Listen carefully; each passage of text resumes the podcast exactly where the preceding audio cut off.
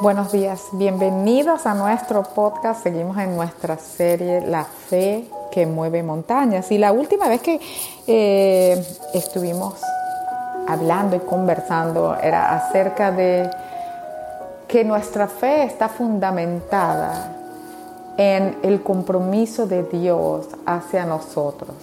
Hablamos de las promesas de Dios, de cómo las promesas de Dios no son como las promesas que nosotros hemos visto porque las promesas que hemos visto son compromisos que se cumplen a futuro, que pueden o no cumplirse, pero que las promesas de Dios son más un contrato, un decreto irrevocable, que se va a cumplir y que no tiene la opción de no cumplirse. Vimos que esas promesas que Dios le hizo, que nos hace a nosotros, que dice que nunca nos dejará, que nos cuidará, que estará con nosotros hasta el fin del mundo.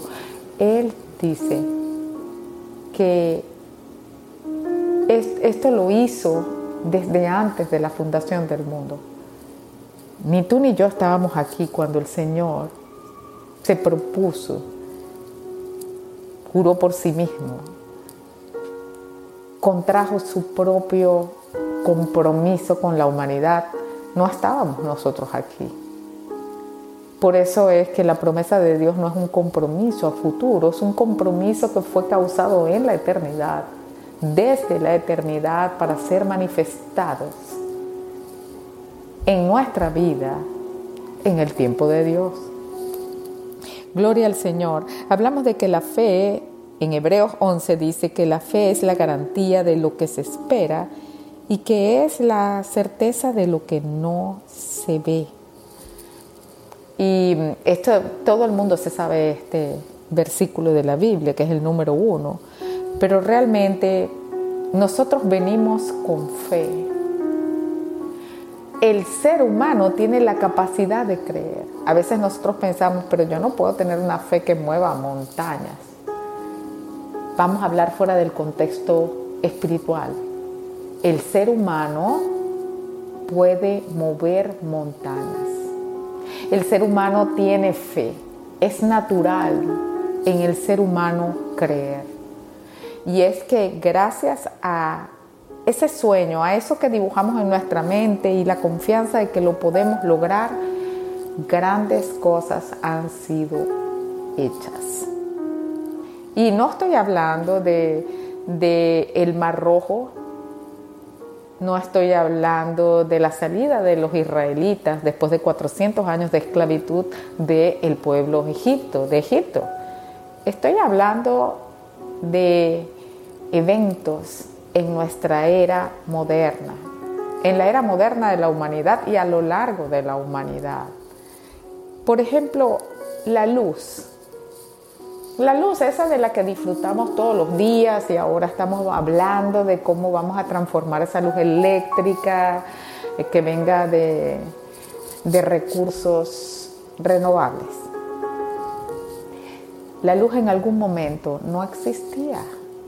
Mi abuelita, por ejemplo, eh, en ese tiempo no existía, no existía el bombillo, entonces, o, no, no era comercializado para todo el mundo y, vivían eh, con velas, la gente se, alumbraba con velas. Eh, eh, y antes de ella, su mamá, tal vez mi bisabuela, en Venezuela, en esos campos, en, las ciudades, pues no era, no estaba disponible la luz como la conocemos hoy. Hoy la tomamos por, ni siquiera nos damos cuenta de cómo eso funciona, ni, ni tampoco nos preguntamos de si debe o no estar ahí. Para nosotros eso es. Pero en algún momento, un joven, Thomas Alba Edison, tuvo que tener fe. Él tenía una curiosidad, él quería buscar, él estaba investigando, él tenía un sueño, un pensamiento, una visión, que resultó en el bombillo que vemos hoy.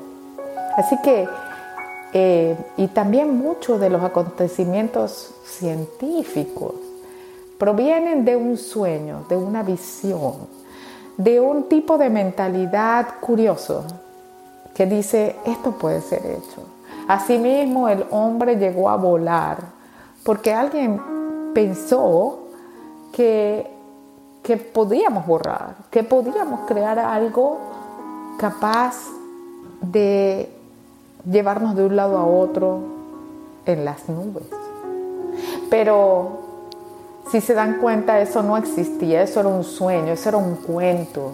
Yo me imagino la gente de, esos, de esas épocas diciendo, pero estos y que van a volar, ¿qué locura es esa? Y aquí estamos, no volando, sino enviando cohetes a la luna.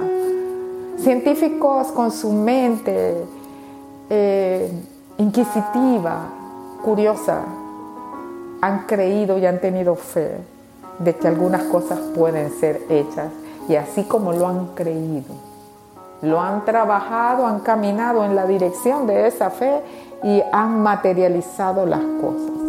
Así que Dios nos creó con una capacidad de fe, con la capacidad de creer. En la fe espiritual, que no se basa en nuestras propias capacidades, ni en lo que creemos que nosotros podemos lograr, sino en, en, lo que creemos, en lo que Dios puede hacer, que es el dueño de todas las cosas. Esa es la fe que hace que las montañas se muevan. Porque cuando yo digo que las montañas se muevan, no es una fe natural, sino que es una fe más allá de lo que creemos que puede ser hecho. No humanamente hablando, sino que solamente Dios con su poder sobrenatural puede hacer. Yo no me imagino cómo será mover una montaña. Imagínense lo que es mover una montaña. Yo no me puedo imaginar qué sucedería. Habría un gran estruendo, las consecuencias de mover una montaña. Pero el Señor nos manda y nos dice, si ustedes tienen fe como un grano de mostaza, un granito pequeño, una semillita chiquita, van a poder decirle a este monte, muévete y échate en el mar y será hecho. Así que no es cierto que no tenemos fe. Es la fe es también nuestra decisión de confiar, de que Dios puede hacer. No tenemos fe en nosotros mismos, sino que nos ponemos nuestra fe en Dios. Hoy vamos a hablar del versículo 7 y dice, del versículo 7 del capítulo 11 de Hebreos, dice, por la fe, advertido sobre cosas que aún no se veían, con temor reverente construyó un arca para salvar a su familia. Gloria a Dios, dice, por esa fe condenó al mundo y llegó a ser heredero de la justicia que viene por la fe. Amén. Hasta en las películas ha aparecido esa historia de Noé, de que Dios le dice a Noé, Noé, mira, el mundo tiene pecados gravísimos. Haz un arca. Estas son las dimensiones, construyela, este es el material y toma a tu familia completa y trae animales de diferentes especies y colócalos dentro del arca porque voy a causar un gran diluvio. Voy a limpiar la tierra porque la tierra ha llenado de pecado eh, de pecado muy fuerte, todo lo que está ahí, solo tú vas a salir ahí. Entonces eh, Moisés le cree a Dios y empieza a construir, a caminar en función de esa fe. Eso era sobrenatural porque la Biblia dice que aún no había llovido sobre la tierra. Así que eh, la gente no conocía, no estaba familiarizado con lluvia. Entonces Moisés no solo le cree a Dios, sino que caminó en función de lo que le creyó a Dios. Y él construye un arca por fe para salvar a su familia. Él nunca había experimentado un diluvio, no sabía qué era lo que iba a experimentar, pero confió en lo que Dios le había prometido en lo que Dios le había mandado hacer y caminó en esa dirección para salvar a su familia. Es algo muy importante porque la fe obra por el amor. Aquí nos dice que Moisés estaba vehementemente buscando crear esa arca para salvarse él, sino que él quería salvar a su familia. Por eso quiso ser obediente, por eso fue obediente, confió en lo que Dios le había dicho. Hoy nosotros, los que somos padres, tenemos que construir un arca para salvar a nuestra familia por fe contra el diluvio de información equivocada, contra el diluvio de pensamientos confusos, de filosofías extrañas, contra el diluvio del mal que está golpeando la tierra. Pero nosotros por fe podemos construir un arca, un lugar donde nuestros hijos y nuestra familia esté a salvo. ¿Cómo lo vamos a hacer? En fe. ¿Por qué lo vamos a hacer? Porque confiamos que Dios es el autor y el que cumple lo que Él comienza y promete.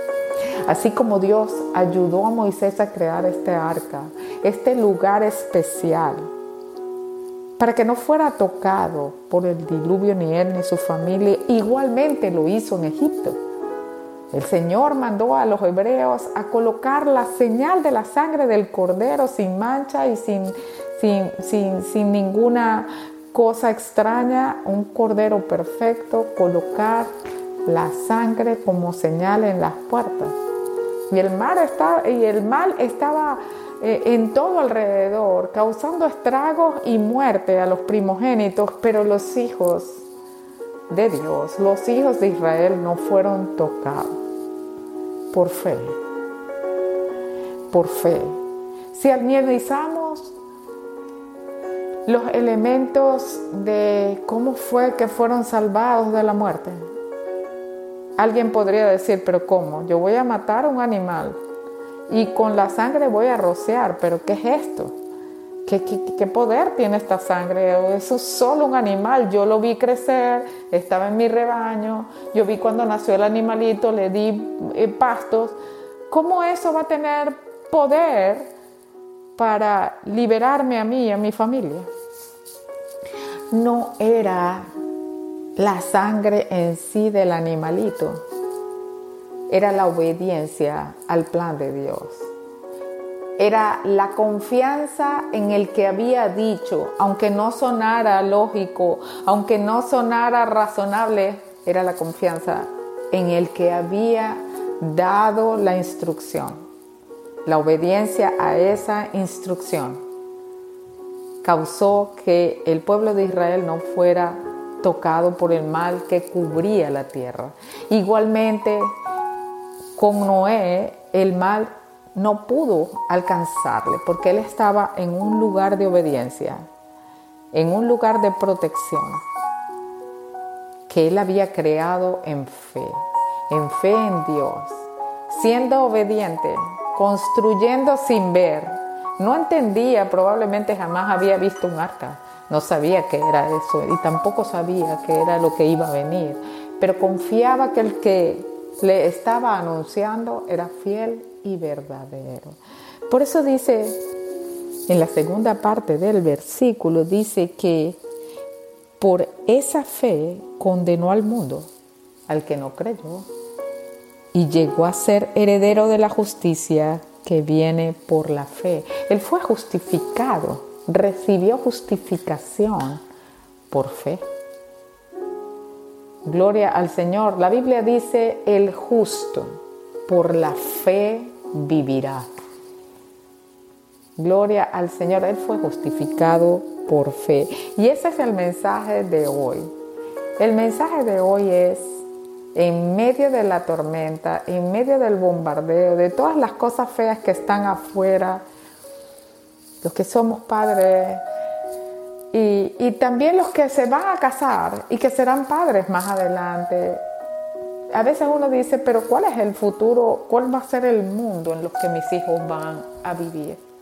¿Será un mundo como el de Sodoma y Gomorra? ¿Será peor que el de Sodoma y Gomorra? ¿Será un mundo como el de la tierra eh, que merecía el diluvio? ¿Será como los egipcios que estaban afuera eh, hostigando y esclavizando al pueblo de Israel? ¿Cuál será el escenario que a nuestros hijos les tocará? Pero confiemos en el justo, en el justo, en el fiel, en el verdadero que es Dios y construyamos un arca, un lugar especial, cubierto de la manifestación de Dios, de la protección de Él y confiemos que Dios va a protegernos aún si todo lo que está fuera de esa arca es malo y está equivocado. El Señor no nos ha mandado a construir un arca, pero nos manda a confiar en Él. El Señor dice que donde están dos o tres reunidos, ahí está Él en medio de ellos y que si dos personas se ponen de acuerdo, lo que digan les será hecho. El Señor nos manda a confiar en Él, a tener la certeza y esperar que lo que estamos orando por nuestra familia, esperar, confiar, que no importa los bombardeos publicitarios de afuera, nuestros hijos no serán tocados. El mal tendrá que pasar de largo y no tocar nuestra casa. El diluvio tendrá que inundar afuera, pero estaremos a salvo en nuestra casa. Construyamos sobre la roca que es Jesús. Cualquier cosa que nosotros estemos construyendo va a ser probado por fuego, dice el Señor. El fuego lo probará. ¿Y qué es el fuego? Los bombardeos de afuera, las filosofías, las nuevas cosas que atraen a los jóvenes, que atraen, que, que desvían a las personas. Eso es el fuego.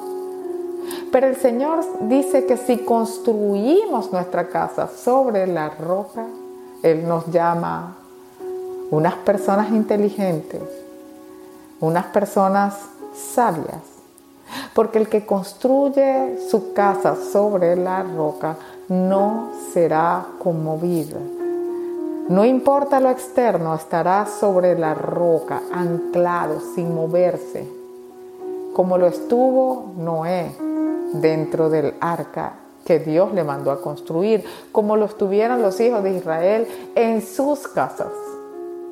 Afuera había llanto y había de todo, pero ellos estaban en su casa, protegidos, cubiertos por la obediencia, por la señal de la sangre que Dios les había mandado a colocar en cada una de sus casas. Estaban sellados para bien y no para mal.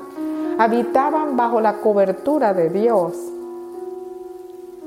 Hoy, este es mi mensaje. Hay mucha información afuera, muchas cosas equivocadas. Hay cosas que ni siquiera sabemos hoy, como no es. Los diluvios, él no conocía la lluvia, no, conocía los diluvios. Pero, y nosotros no sabemos qué hay hacia adelante.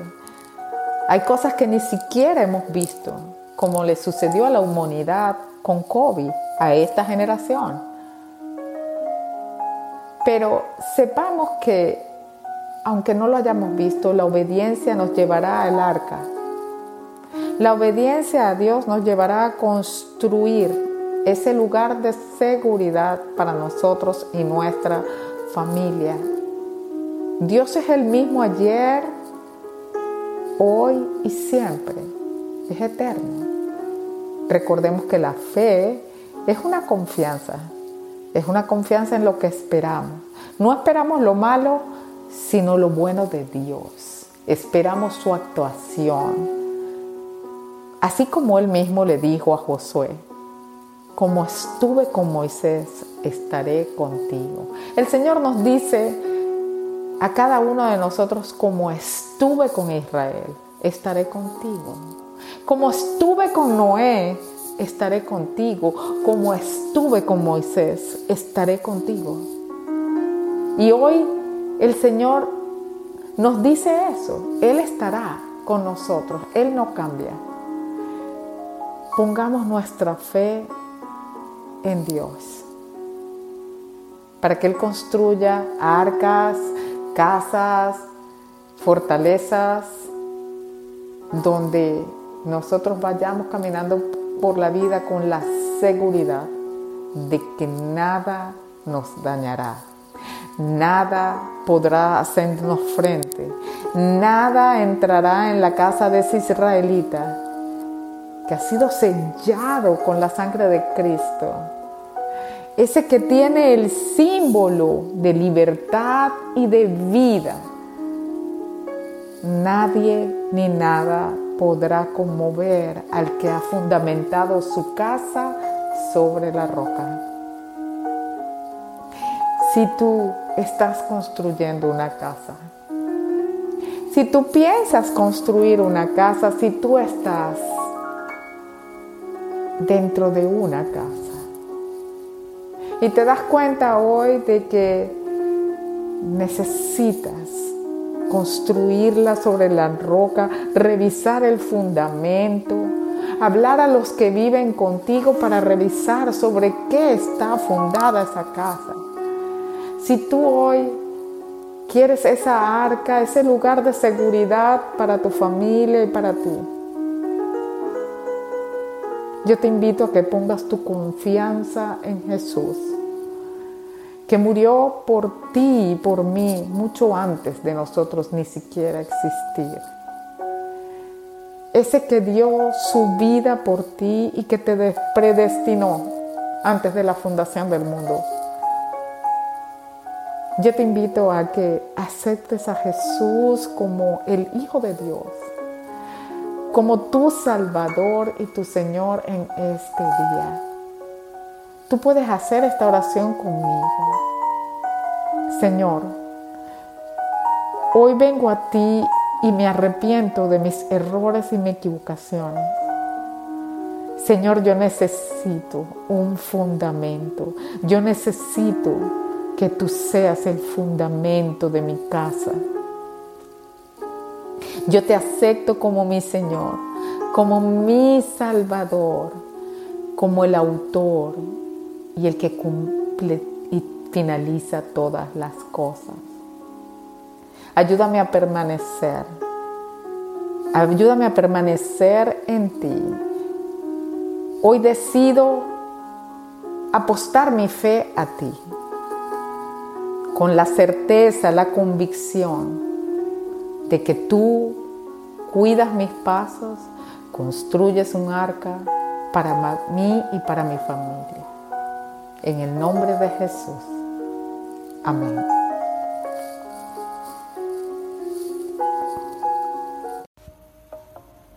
Hola, hoy vamos a hablar de Ana, la madre de Samuel. Y nos basaremos en el primer libro de Samuel. Ana era la segunda esposa del Caná. Ella era estéril, no podía tener hijos, mientras que la otra esposa si tenía hijos. El esposo de Ana igual la amaba y le decía que si el amor de él no era suficiente, que por qué quería tener un hijo. Pero Ana igual le pedía a Dios un hijo. Ella estaba triste y quería tener un hijo. A lo largo de la historia de Primera de Samuel, vemos la devoción de Ana a Dios Ana no perdió la esperanza en su angustia, a pesar de que el tiempo pasaba. Mantuvo su fe. Es un ejemplo que no debemos perder la esperanza de las peticiones que realizamos a Dios. Otra enseñanza de la historia la vemos en Primera de Samuel 13, donde Eli, el sacerdote, al ver que Ana estaba orando en voz baja, pensó que estaba borracha Nosotros a los ojos de los demás podemos parecer borrachos o locos a realizar nuestra petición, pero hay que seguir con la esperanza que Dios nos dará lo mejor. Ana ofreció que su hijo sería para servir a Dios durante toda su vida. Vemos que Dios respondió la petición de Ana no solamente con un hijo, sino con cinco más de los que ella pidió. Espero que la historia de Ana te haya animado a mantener una esperanza en tu corazón mientras estemos aquí en la tierra. Todos los dolores, la espera y las oraciones que no tengamos respuesta aún, mantengamos nuestra fe y nuestra esperanza. Muchas gracias y hasta el próximo sábado.